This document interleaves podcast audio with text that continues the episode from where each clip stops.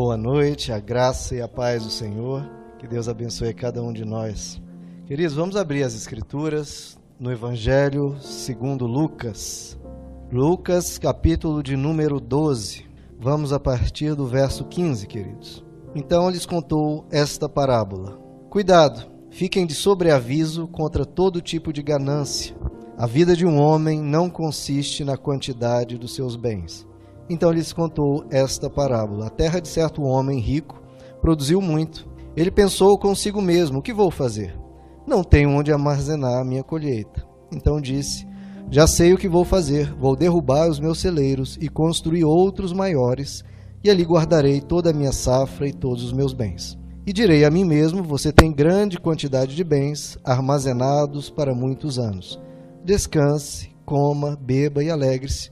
Contudo, Deus lhe disse: Insensato, esta mesma noite a sua vida lhe será exigida.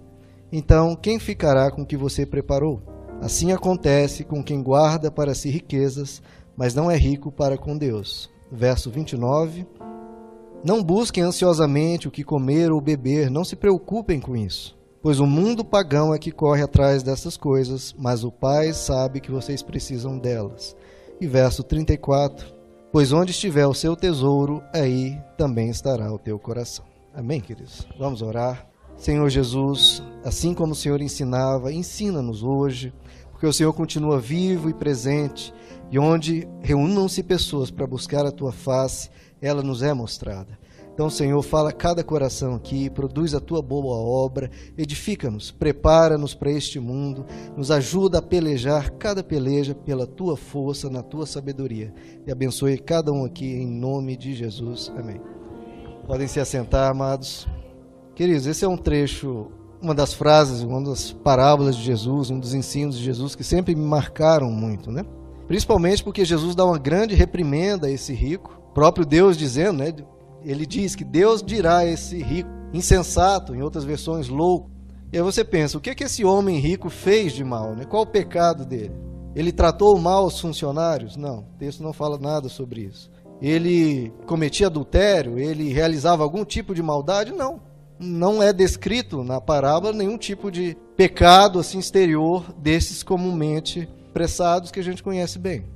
Mas o que ele, Jesus nos mostra é que esse homem conduziu toda a vida dele, toda a percepção dele, todo o esforço dele em função das riquezas. Ou seja, a vida de um ser humano foi transformada em dinheiro, foi coisificada. É por isso que Jesus diz, antes de começar essa parábola, tenham cuidado, fiquem de sobreaviso com toda espécie de ganância. Por quê?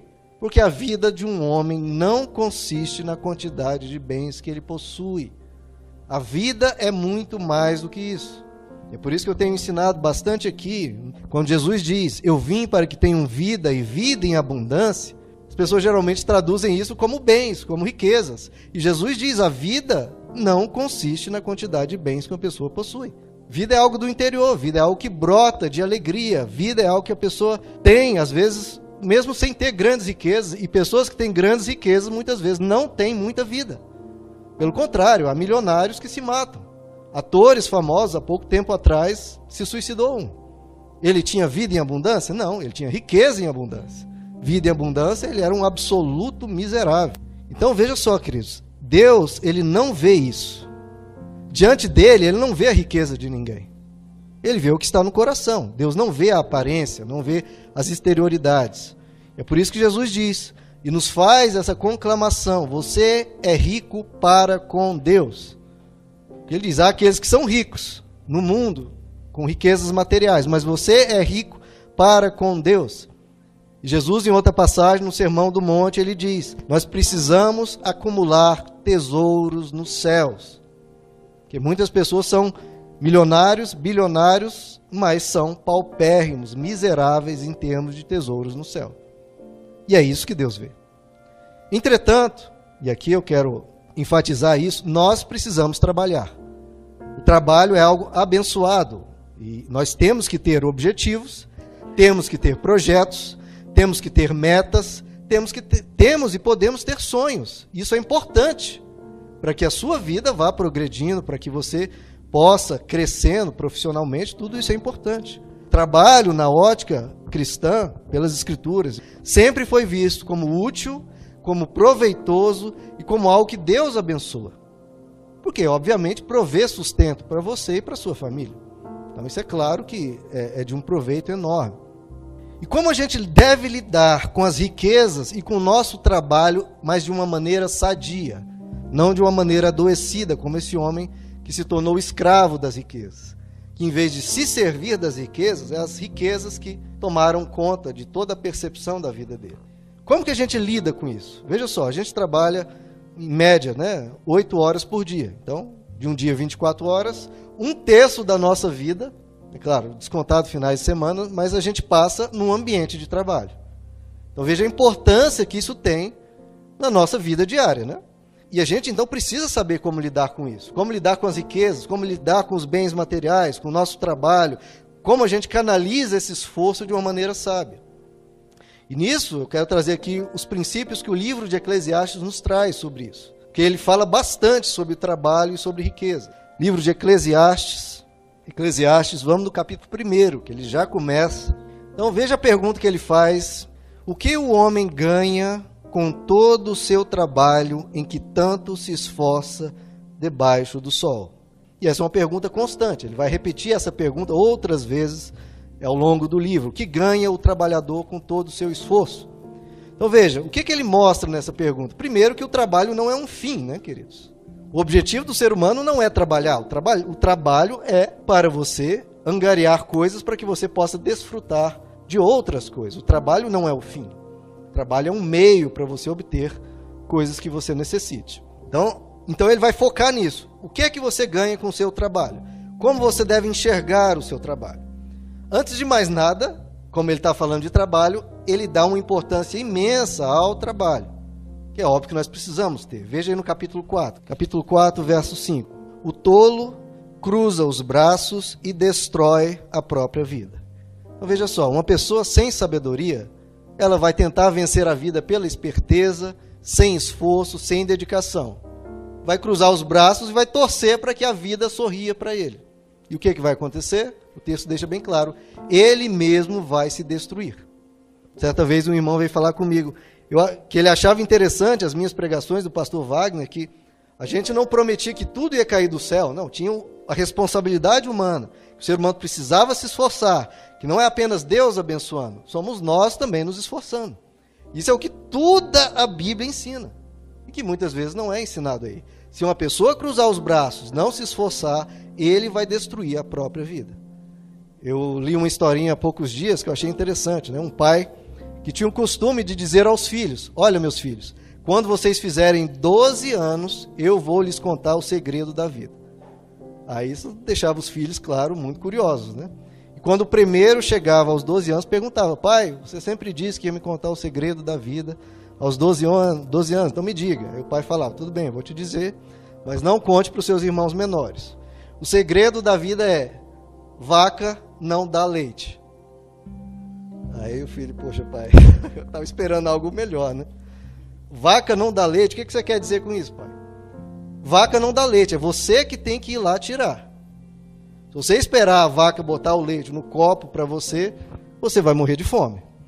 Então, por que ele disse isso? Porque há uma geração que está surgindo e cada vez mais as pessoas acham que leite vai vir da vaca e cair no copo. Acho que as coisas são automáticas, né? Basta você dizer eu quero, eu exijo, eu, eu peço e vou receber. Uma, uma geração que cobra muitos direitos, mas fala-se pouco em deveres. Né? Então, a ausência de esforço vai gerar muita frustração. A sua vida depende, em boa parte, da medida de, de esforço que você coloca em ação. Veja no capítulo 9, queridos, por exemplo. Capítulo 9, verso 10. O que as suas mãos tiverem que fazer, que o façam com toda a sua força, pois na sepultura para onde você vai não há atividade, nem planejamento, não há conhecimento, nem sabedoria. Então ele fala: olha, a sua vida tem um período, período relativamente curto. E nesse período relativamente curto é como numa corrida de 100 metros. Você tem que colocar todo esforço, porque se você, não, eu vou que administrando, eu vou devagarzinho, né? Lá na frente eu, eu dou um, uma corrida, ah, meu irmão, você vai ficar muito para trás. Então, o que vier às suas mãos para fazer, né? O seu chefe ele entrega uma coisa, você tem que realizar um determinado negócio, você vai ter que empregar um esforço. Se você for no mais ou menos, vai devagar, meu irmão, você vai ter problemas. Mesma coisa, estamos numa, numa cidade onde tem muito foco em concursos. Se você for estudar meio mais ou menos, ah, quando der, meu irmão, não, não vai para frente. A própria Bíblia está dizendo, essa é a orientação do Senhor dos Exércitos. O que vier à sua mão para fazer, não faça de qualquer jeito. Porque se você fizer de qualquer jeito, a sua vida será de qualquer jeito. A Bíblia é contra a mediocridade, as pessoas fazem as coisas de qualquer jeito, male male. Não, queridos. Faça com afinco. Porque Deus, ele recompensa aqueles que se dedicam. Deus não vai recompensar preguiçoso, queridos. Ele não pode estimular isso numa sociedade nem num indivíduo. Então, não se esforçar vai trazer consequências. Veja no capítulo 10, verso 18. Olha só, por causa da preguiça, o telhado se enverga. Por causa das mãos indolentes, a casa tem goteiras. O banquete é feito para se divertir e o vinho torna a vida alegre, né? Banquete, bebidas, mas tudo isso se paga com dinheiro. Veja como o livro de Eclesiastes quer que a gente caia na real. Se você não esforçar-se, sua casa vai ter goteiras, dificuldades. E, pelo contrário, se você se esforçar, você vai ter banquetes, vai ter poder desfrutar de mais coisas na sua vida. Como ele diz, tudo isso requer dinheiro. Então você vai precisar trabalhar. Então, Deus não é um Deus mágico que você eh, vai estender uma varinha de condão e sair caindo dinheiro. Não. Ele vai te recompensar à medida que você se dedica. Você semeia e Deus colabora. Ele não vai trabalhar por você. Nós precisamos fazer. E agora no capítulo 11, verso 1, ele mostrando: quem trabalha vai colher, né? Atire o seu pão sobre as águas e depois de muitos dias você tornará a encontrá-lo. Isso aqui é uma expressão, queridos, muito interessante. O que é isso de atirar o pão sobre as águas? É porque se você tem um pequeno lago na sua, na sua propriedade, você joga pão, joga alimentos, o que, que ele está dizendo? Depois de muitos dias você vai encontrar aquilo multiplicado. Né? Depois de muitos dias, os peixes se alimentando daqueles pães vão se tornar peixes grandes, vão se multiplicar. Então, à medida que você semeia na sua própria vida, coisas pequenas que sejam, né, uma hora a mais de estudo, um, um esforço um pouco melhor, um, pensar um pouco mais como lidar com o seu negócio, com as suas finanças. Você gasta um tempo para repensar aquilo, naquilo que você está gastando o seu, dinheiro. Tudo isso vai gerar lá na frente algo muito maior. E no verso 4, quem fica observando o tempo, o vento, não plantará. E quem fica olhando para as nuvens não colherá. Olha o que ele está dizendo. Se você fica reparando, ah, estamos num período de, de crise, ah, fica olhando para as circunstâncias da vida, não, é muito difícil, é muito complicado, a concorrência é muito grande. Se você fica reparando nas adversidades, você não vai para frente.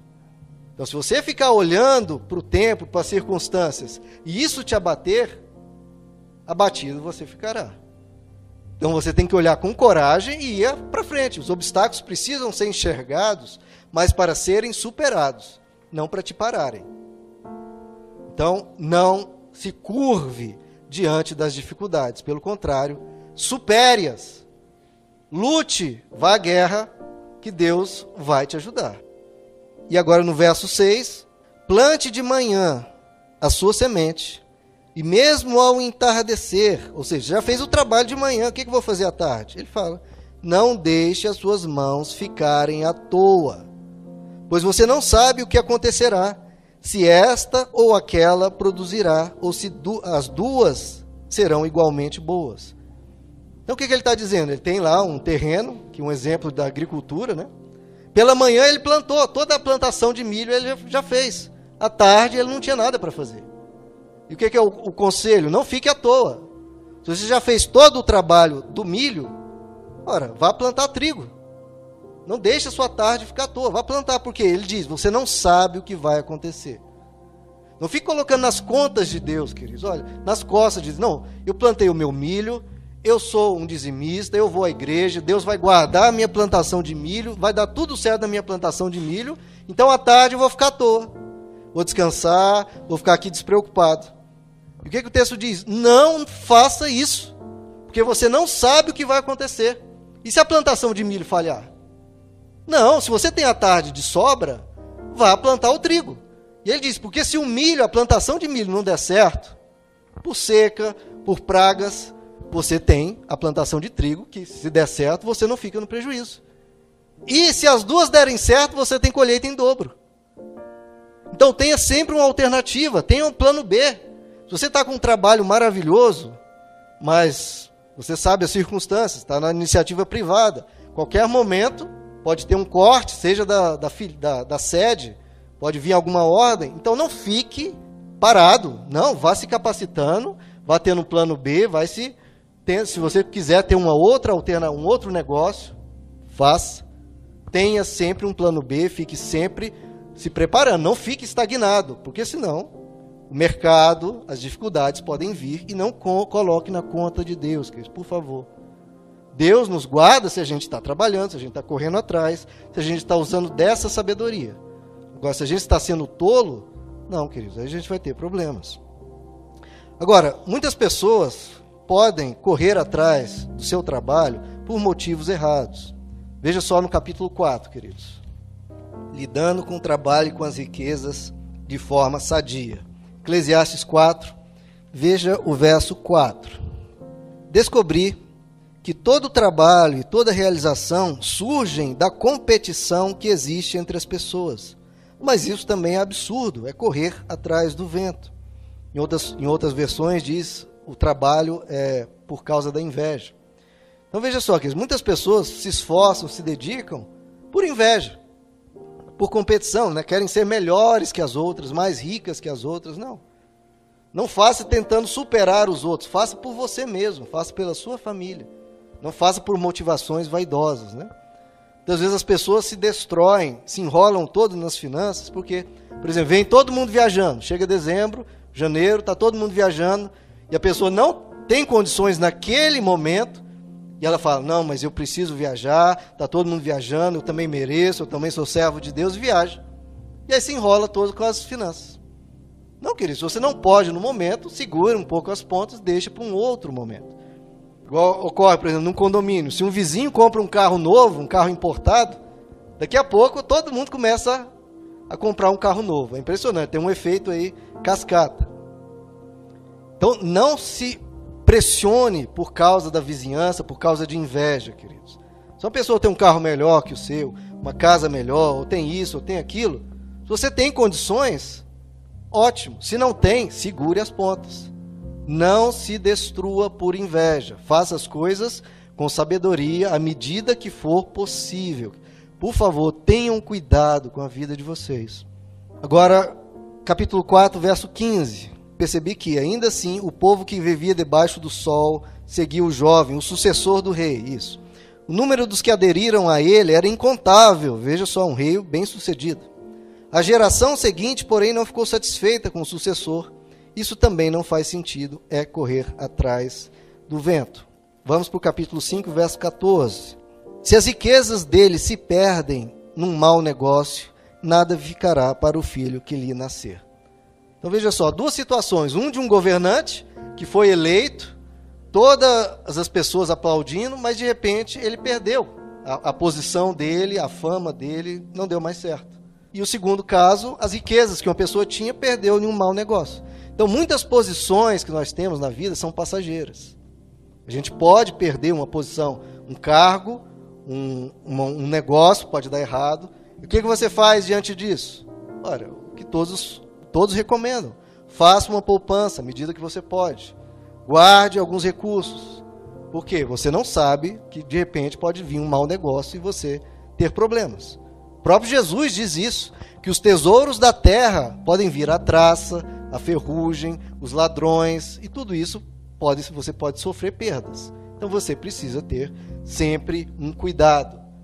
Quero tirar isso da mentalidade das pessoas, que, que não, eu tenho Deus, eu não vou ter problemas. Não, a Bíblia diz que você precisa se guardar, porque quando vier essas aflições, você está bem munido para enfrentar essas situações. Agora vamos para o capítulo capítulo 2, queridos. Vamos voltar para o caso lá do homem rico, que Jesus alertou dos problemas dele. E agora no livro de Eclesiastes, capítulo 2, vamos ver o que é falado aqui. Verso 22, queridos. Que proveito tem um homem de todo esforço e de toda ansiedade com que trabalha debaixo do sol? É uma pergunta que ele faz recorrentemente. Durante toda a sua vida, seu trabalho é pura dor e tristeza. Mesmo à noite, a sua mente não descansa. Isso também é absurdo. Então, o que ele está falando aqui? É o caso daquele homem rico, que trabalhava dia e noite, num esforço brutal, fez da vida dele uma busca incessante por riquezas, e com isso, o texto diz aqui, a vida dele se tornou pura dor, pura tristeza, e mesmo de noite a mente dele não descansava. E o sábio que Salomão diz isso é absurdo. Tanta coisa para a gente desfrutar na vida, tanta coisa para a gente viver com os nossos filhos, com os nossos cônjuges, tanta coisa que tem mais valor que riquezas. Esse homem que ele fala, isso é um absurdo, está fazendo da vida dele só isso. A vida dele é trabalho, trabalho, trabalho, trabalho de uma maneira, de uma maneira excessiva, de uma maneira neurótica, e essa pessoa vai ficar vazia por dentro. Porque não é isso, a vida de um homem não consiste na quantidade de bens que ele possui. Lembra de Marta? O que Jesus disse para Marta? Marta, Marta, você está preocupada e ansiosa por muitas coisas. Então, quando o trabalho já se torna algo que um gerador de ansiedade, de preocupações, de estresse, aí você já precisa analisar como você está encarando a vida. O problema às vezes não é o trabalho, o problema é às vezes como você encara a vida. Porque aquele trabalho você pode levar de uma maneira mais leve, mais tranquila. Você não pode deixar-se se tornar um escravo daquilo. Não. Veja o verso, capítulo 4, verso 7. Descobri ainda outra situação absurda debaixo do sol. Havia um homem totalmente solitário, uma pessoa sozinha, vazia, depressiva. Não tinha filho, não tinha irmão. Trabalhava sem parar. Contudo, os seus olhos não se satisfaziam com a sua riqueza. Ele sequer perguntava: para quem estou trabalhando tanto? E por que razão deixo de me divertir? Isso também é absurdo. É um trabalho por demais ingrato. Então veja só, é o que eu falei no início. Trabalho não pode ser um fim, trabalho tem que ser um meio. Esse homem sozinho, ele não ia, ele não construiu uma família, ele não se divertia, o texto diz. Ele deixava de se divertir para viver em função só do trabalho. Não, ele fala, o, o, que, que o texto nos diz? Isso é absurdo. A pessoa está transformando a vida dela como correr atrás apenas de bens e riquezas. E essa pessoa vai ser vazia, vai ser, vai ter problemas psicológicos os mais diversos, porque transformou a vida dela correr atrás de dinheiro. Não pode. Você não pode deixar de se divertir. Você não pode deixar de desfrutar dos seus filhos, desfrutar do seu cônjuge, ter amigos, passear. Não pode. O próprio Deus instituiu um dia na semana para nós descansarmos. Porque qual que é a lógica da riqueza? Olha, vamos trabalhar todo dia. Por que, que eu vou jogar fora um sétimo da minha produção, ou dois sétimos, né? Que a gente, atualmente, a gente, praticamente todo mundo guarda dois dias. Por que, que eu vou jogar dois sétimos da minha capacidade fora? Não, não é fora. Esse tempo de descanso é necessário para a nossa saúde mental. Os tempos de férias são necessários para a gente descansar, desopilar, relaxar para que a gente volte e produza de uma maneira sadia, de uma maneira tranquila. Agora, esse homem aqui diz que ele trabalhava sem parar. E isso é absurdo. A pessoa não tem um tempo para se divertir, para desfrutar da vida. Deus te deu uma vida, queridos, uma oportunidade para desfrutar tantas coisas. Então a gente não pode perder isso de vista. Não pode. Esse homem estava dando mais valor às riquezas do que às pessoas, porque ele trabalhava sem parar e continuava sozinho. Quem será que é mais feliz? Ele com tantas riquezas, mas sozinho? Ou uma pessoa com filhos, casado, uma pessoa cheia de amigos, mas talvez sem tantas posses, né? Então não troque pessoas por riquezas. Não faça isso. Veja só, veja no capítulo 5, verso 10. Quem ama o dinheiro, veja só, jamais terá o suficiente. Quem ama as riquezas jamais ficará satisfeito com seus rendimentos. Isso também não faz sentido. Muito interessante essa forma dele dele se expressar. Não faz sentido. Peraí, por que, que a pessoa conquista, conquista, conquista, conquista e nunca está satisfeita? Veja, queridos, não preenche. Riquezas não preenche. Se você faz dela um fim e não um meio, isso não preenche. Eu gosto de uma frase de um pastor que eu achei muito interessante. Ele fala: riquezas é bom para te dar um conforto, uma necessidade, suprir o que você precisa. Agora ele fala: a partir de um certo momento, o meu bumbum tem um limite de conforto que ele consegue sentir. Na almofada, chega um certo nível que eu não consigo mais sentir nenhum conforto a mais. E aí já, já fica, a pessoa tem que pensar, peraí, o quanto eu posso abrir mão de pessoas para correr atrás disso? Não. Vamos para o verso 12 do capítulo 5. O sono do trabalhador é ameno, quer coma pouco, quer coma muito, mas a fartura de um homem rico não lhe dá tranquilidade para dormir. Há um mal terrível que eu vi debaixo do sol, riquezas acumuladas para infelicidade do seu possuidor. Bom, queridos, isso aqui é, um, é óbvio, é absolutamente óbvio. Todo mundo sabe disso. Pessoas extremamente ricas, mas que não descansam. A alma delas está sempre agitada, sempre numa correria, riquezas acumuladas para a tristeza do seu possuidor. Isso não é ensinado em quase igreja nenhuma, né? Pelo contrário, preferem falar sempre de buscar mais e mais. Mas não, aqui eu ensino a palavra. Quando aquilo começa a roubar o seu sono, a sua paz, aí você já tem que parar e pensar, peraí, isso vai valer a pena? Esse desgaste monstruoso vai valer a pena? Você pensa, se for para um período curto e vai trazer benefícios, ótimo, vá adiante. Agora, se você vê, não, isso aqui pode destruir a minha casa, pode destruir a minha família, isso aqui pode roubar tempo com os meus filhos que eu não vou conseguir recuperar. Eles vão crescer, vão ser criados pela babá e de repente eu vou falar com meus filhos e vou falar: oi, oi, é, choveu, você não vai ter intimidade com seus próprios filhos, com a sua própria cônjuge. Então você tem que parar e pensar até onde isso é sadio. Se for sadio, vá adiante. Se começar a prejudicar você, estou falando de você. Se cuide, queridos. Coloque você em primeiro lugar, você acima das riquezas. Porque muitas vezes a riqueza pode gerar infelicidade, como está escrito aqui. E pode gerar um estresse, né? Muito estresse suga a vida da pessoa, suga e a pessoa vai ter que gastar essa riqueza dela, que ela conquistou com tanto esforço, com remédios psiquiátricos. E aí é terrível, né, queridos? Então quem é mais feliz, o rico ou o pobre? Depende, né, queridos? Depende, não tem a ver com riqueza. É o que Jesus diz: a vida de um homem não consiste na abundância de bens que ele possui. Quem é mais feliz? É quem tem mais paz, é quem tem mais amor, é quem tem uma companhia legal, é quem caminha com Deus, tudo isso. As riquezas podem contribuir, mas não são elas o fator chave, não são. A pergunta que Jesus faz lá em Marcos 8 é: que adianta o homem ganhar o mundo inteiro e perder sua alma? O que o homem poderia dar em troca da sua alma? Ou seja, ele pode conquistar o planeta inteiro, ser o maior bilionário, trilionário que existe. Mas se ele perder a sua alma, como é que ele faz para recuperar a alma?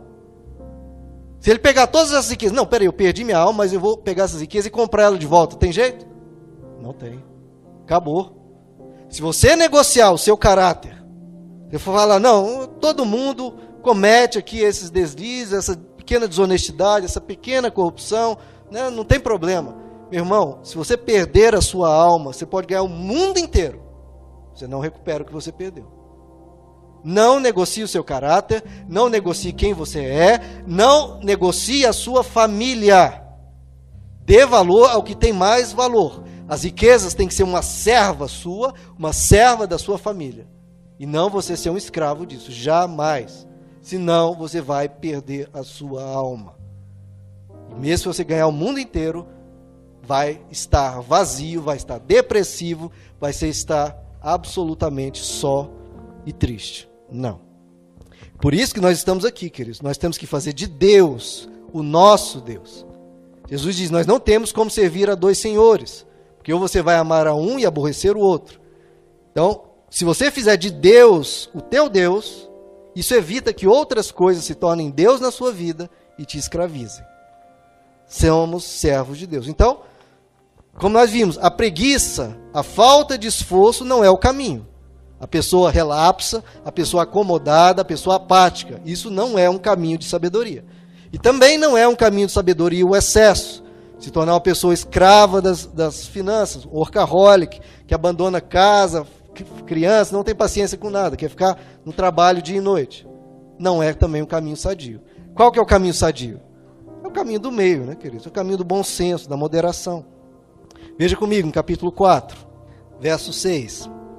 Isso é óbvio, né, queridos? Mas a gente precisa falar isso porque o ser humano, na cobiça dele, melhor é ter um punhado com tranquilidade do que dois punhados à custa de muito esforço e de correr atrás do vento.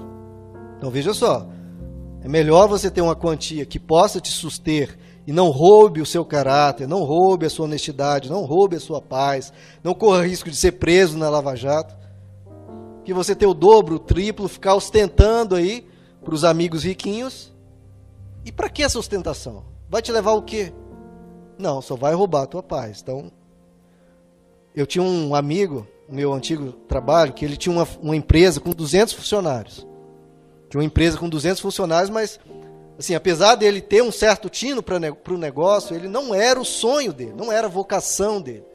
Ele gostava de escrever livros, ele era um, um grande escritor, ele escrevia muito bem. Então, ele trabalhava naquilo, uma empresa com 200 funcionários, mas com a alma dele, poxa, não era tanto isso, mas dá tanto dinheiro que eu vou ficar aqui. E ele foi nisso, foi investindo nisso, a vida dele, anos, décadas de sofrimento. Para quê? Só para poder dizer, eu tenho uma empresa com 200 funcionários, com a arrecadação X anual. Mas a alma dele sofria, tinha que trabalhar dia e noite, mal via a esposa, mal via os filhos, rico, mas também uma riqueza que às vezes quando a empresa tinha uma dívida, tinha que cobrir e perdia tudo de novo e tinha que recomeçar. Vamos recomeçar porque perdi tudo, porque o um negócio não deu certo. Aí ele fez um concurso, passou no concurso, é, que ele trabalhava comigo e foi escrever os livros dele. Estava feliz da vida, dormia em paz, tranquilo. Se a vocação dele fosse ter uma empresa, que ele ficasse lá, mas não era o que ele queria. Mas a pressão de todo mundo, né, de, dessa de não, eu quero me exibir com tantos funcionários, não, queridos. Pense em você, pense na sua família. Eclesiastes 5, verso 15. O homem sai nu do ventre da sua mãe, e como vem, assim vai. De todo o trabalho em que se esforçou, nada levará consigo. Óbvio, né, queridos? Então, pare e pense, como Jesus disse: você é rico? Ótimo. Mas você é rico para com Deus? Porque para a eternidade a gente não leva nada que fazemos aqui. A gente leva as riquezas do coração. A gente leva quem nós somos, não o que nós temos. Né, os faraós sepultados lá com os tesouros nas, nas pirâmides, os, os tesouros ficaram lá e foram saqueados nós não levamos. Nós levamos quem nós somos. Então não negocie o seu caráter. Não negocie a sua vida com Deus. Não troque Deus por nada. Mas veja só, então o que, que pode nortear o nosso trabalho? Veja só no capítulo 3, verso 12. O que, que faz com que a gente possa viver uma vida sadia em relação às riquezas? Descobrir que não há nada melhor para o homem do que ser feliz e praticar o bem enquanto vive. Então está aqui os dois segredos, nós pesamos aqui, né? Pessoa apática, acomodada e a pessoa excessiva, que vive em função das riquezas. Não. Qual que é o segredo da vida que ele fala aqui, que deve nortear a nossa vida? Você ser feliz e praticar o bem. Ser feliz, o que, que é? Você desfrutar. Desfrutar da vida. A riqueza tem que ser um meio para que você possa desfrutar mais da vida e praticar o bem, ou seja, viver o amor, fazer o bem a outras pessoas. Então vamos lá. Ser feliz, desfrutar, né, que é o primeiro ponto que ele diz. Veja aí no capítulo 2, verso 24. Ele fala, ele vai repetir isso aqui que nós vamos ler seis vezes ao longo do livro.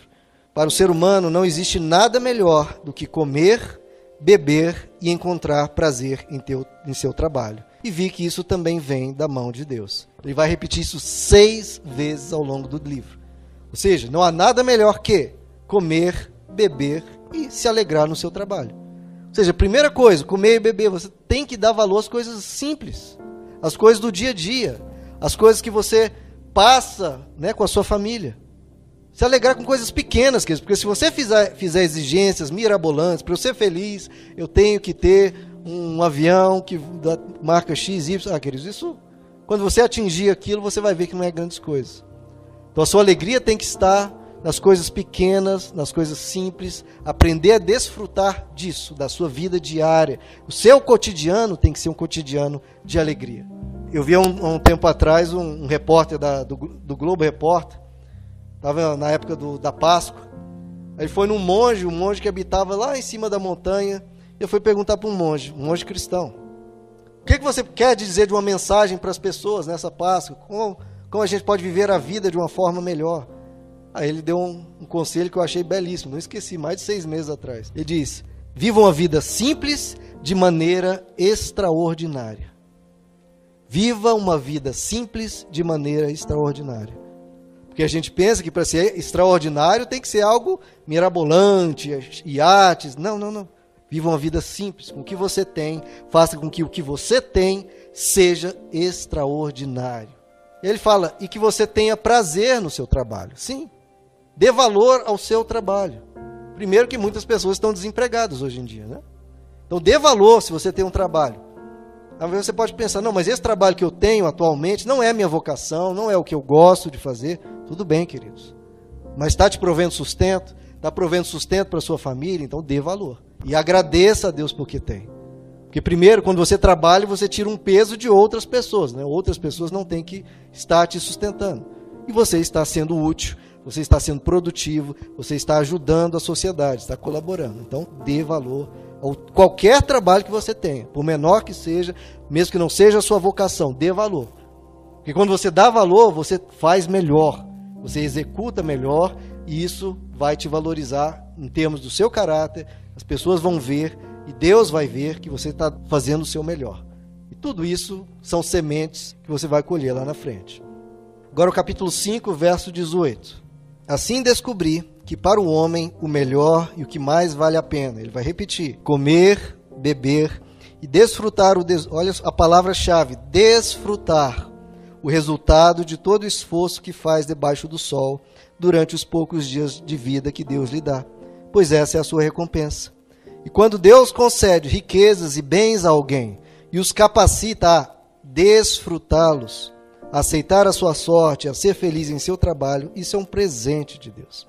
Então veja, queridos, é muito importante desfrutar da sua vida. O trabalho não pode ser algo mecânico, a sua vida não pode ser algo mecânico. Você tem que aprender a desfrutar em gratidão de tudo que você tem, de tudo que Deus te dá. E no capítulo 6, verso 3, um homem pode ter 100 filhos e viver muitíssimos anos, no entanto, Olha o que ele diz: se não desfrutar as coisas boas da vida, digo que uma criança que nasce morta e nem ao menos recebe um enterro digno tem melhor sorte que ele. Então, essa pessoa pode ser riquíssima e viver muitos anos, mas se a pessoa não desfruta a vida, não sai para fora de casa, não respira, um, pega um vento no, no rosto, não olha para o céu com alegria, não desfruta da presença dos amigos, não sai para para um bom jantar, não faz coisas interessantes, legais, pelo contrário, ela se fecha. Ora, qual a razão de viver? Não, você tem que sair, você tem que desfrutar, você tem que viver. Deus te deu uma vida para você viver com toda alegria, com toda gratidão. Desfrute a vida, se alegre. Verso 6: Pois de que, vale, de que lhe valeria viver dois mil anos sem desfrutar a sua prosperidade? Ele repete, né? Então, queridos, o que você tem, viaje. O que você tem, reparta. O que você tem, se cuide. Desfrute, seja feliz. Capítulo 8, vamos para o verso 15. Por isso recomendo que se desfrute a vida. Tá vendo, queridos? Essa é a mensagem de Deus para você. Desfrute a vida. Porque debaixo do sol não há nada melhor, ele vai repetir para o homem, do que comer, beber e alegrar-se Sejam esses os seus companheiros no seu duro trabalho durante todos os dias da vida que Deus lhe der debaixo do sol. Então essa é a recomendação de Deus, né? Tem aquela frase em latim que as pessoas gostam de dizer, né? Carpe diem. Aproveite o dia. E Deus também fala isso, desfrute a vida, aproveite. Não jogue fora a sua vida. Tem muita coisa para você viver, para você conhecer, para você desfrutar. Então, desfrute. Capítulo 9, verso 7. Ele vai repetir isso. Portanto, vá, coma com prazer a sua comida, com prazer, se alegre com o que você tem. E beba o seu vinho de coração alegre, pois Deus já se agradou do que você faz. Esteja sempre vestido com roupas de festa, olha só, e unja sempre a sua cabeça com óleo. Então, olha o que, que ele está dizendo. A sua vida não é para você ficar cabisbaixo, carrancudo, triste, nos cantos. Não. Não se entregue à tristeza. Pelo contrário, se valorize. Ele fala, ande bem vestido, né? esteja sempre com roupa de festa. Sempre bem vestido, porque quando a gente está bem vestido, a gente se sente bem. Né? A gente transmite alegria. Ele fala, se unja de óleo, que era o perfume da época. Ande perfumado. Se valorize, queridos. Fique bem com você mesmo. Porque tem gente que fica lá encambrunhada, né? Põe uma roupinha qualquer, né? não passa perfume, vai de qualquer jeito para a vida. E se ela não sorrir para a vida, a vida não vai sorrir de volta. Vá para a vida com um sorriso nos lábios, bem vestido, com perfume. E assim, com essa atitude, queridos, boa, com essa atitude de bom humor, com essa atitude leve, você vai ver como a vida fica mais leve. E aí você pode desfrutar. Caminhe com gratidão. E a sua vida vai ficar muito mais leve. Então, seja feliz, desfrute. Esse é o primeiro segredo. O segundo segredo, pratique o bem. Veja aí Eclesiastes 4, verso 9. Então, o mandamento de Deus para você é: seja feliz, desfrute a vida. Esse é um mandamento bom de praticar, né? E Deus quer te ver feliz. Eclesiastes 4, verso 9. Praticar o bem, esse é o segundo segredo. É melhor ter companhia do que estar sozinho. Porque maior é a recompensa do trabalho de duas pessoas. Se um cair, o amigo pode ajudá-lo a levantar-se. Mas pobre do homem que cai e não tem quem o ajude a levantar-se. E se dois dormirem juntos, vão manter-se aquecidos. Como, porém, manter-se aquecido sozinho? Um homem sozinho pode ser vencido, mas dois conseguem defender-se. Um cordão de três dobras não se rompe com facilidade. Então ele fala: pobre do homem, é uma pessoa pobre, miserável se ela anda sozinha se ela não tem amigos, se é uma pessoa que, que vive apenas em função de si mesma. Não, pratique o bem, faça o bem às pessoas, ame as pessoas, seja uma pessoa gentil, seja uma pessoa bem-humorada, que aí você vai ter outras pessoas contigo. Sejam amigos, sejam uma pessoa de um relacionamento. E assim a sua vida vai ser muito mais forte. Porque o dia que você cair, o dia que você tiver uma dificuldade, o dia que você estiver triste, o dia que você está se sentindo carente, a outra pessoa te ajuda. A outra pessoa te dá um elogio, a outra pessoa fala: "Vamos, meu irmão, vamos para frente, vamos adiante". E esse também é o papel da igreja, de nós estarmos juntos, um orando pelos outros, um auxiliando o outro, um tendo compaixão do outro, um sendo um apoio para o outro. Estamos aqui juntos para crescer, para aprender, para um colaborar com o outro para que a vida seja melhor. Andando juntos, queridos, a gente vai dia após dia vencendo e é uma vida melhor, queridos. Eu viajei uma certa vez para apresentar um trabalho de mestrado. Foi na Grécia, em Santorini. É um dos lugares mais belos do mundo. Do mundo. Diz lá que é o, o, um dos mares mais lindos do mundo, o mar mais azul do mundo. É uma ilha grega espetacular. Mas a viagem não foi grandes coisas, porque eu estava sozinho. Eu fui lá por uma questão acadêmica e fiquei lá, andava para um lugar, olhava para olhava o mar, olhava para a paisagem, tudo belíssimo, mas sozinho, queridos não tem a mesma graça. É diferente quando você tem uma, uma pessoa para comentar, para na hora do jantar bater um papo. Então, a vida sozinha não. A vida tem que ser com amor. Nós não somos ilhas, nós precisamos da companhia. Então, sem amor, queridos, a vida não faz sentido. A riqueza está nos relacionamentos. Quando você está no leito do hospital, você não quer saber né, quantos milhões ou bilhões você tem. Você quer saber daqueles que te amam. É eles que você quer perto. Você não vai querer saber do seu assessor. Capítulo 9, queridos. Veja o verso 9.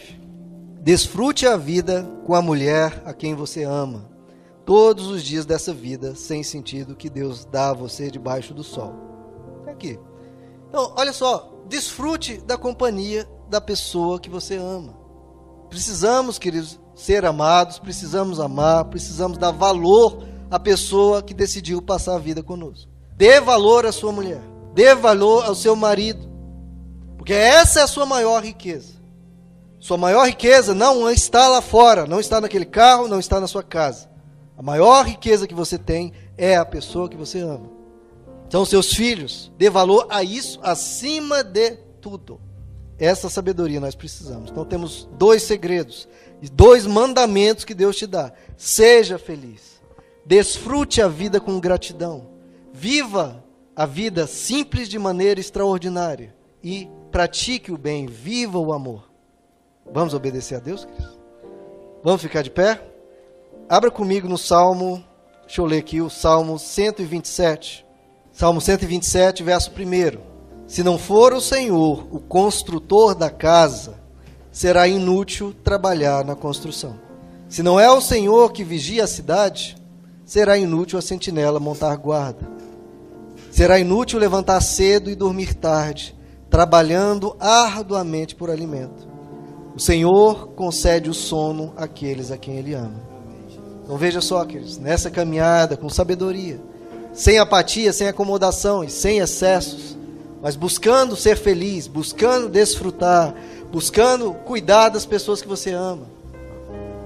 Você vai precisar de Deus nessa jornada. É Deus que consolida tudo, é Deus que abençoa tudo, é Deus que te dá segurança. Então coloque Deus em primeiro lugar. Nunca abandone Deus por riquezas, nunca abandone sua família por riquezas, não. Busque ao Senhor para que Ele te abençoe, porque senão, queridos, sem buscar a Ele, você pode, como diz aqui, estar tá construindo a sua casa e ela pode ruir, como Jesus diz. Está construindo a casa sobre a areia. Construa a sua casa sobre a rocha. Busque ao Senhor. E é isso que estamos fazendo aqui, né? Buscando a Ele para que Ele nos abençoe. Então, queridos, o que, que a, as Escrituras nos ensinam?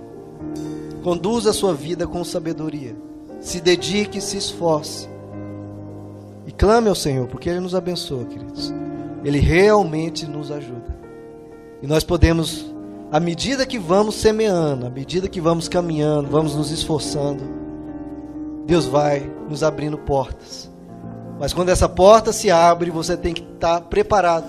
Você tem que estar esforçando-se, tem que estar capacitado para que possa entrar.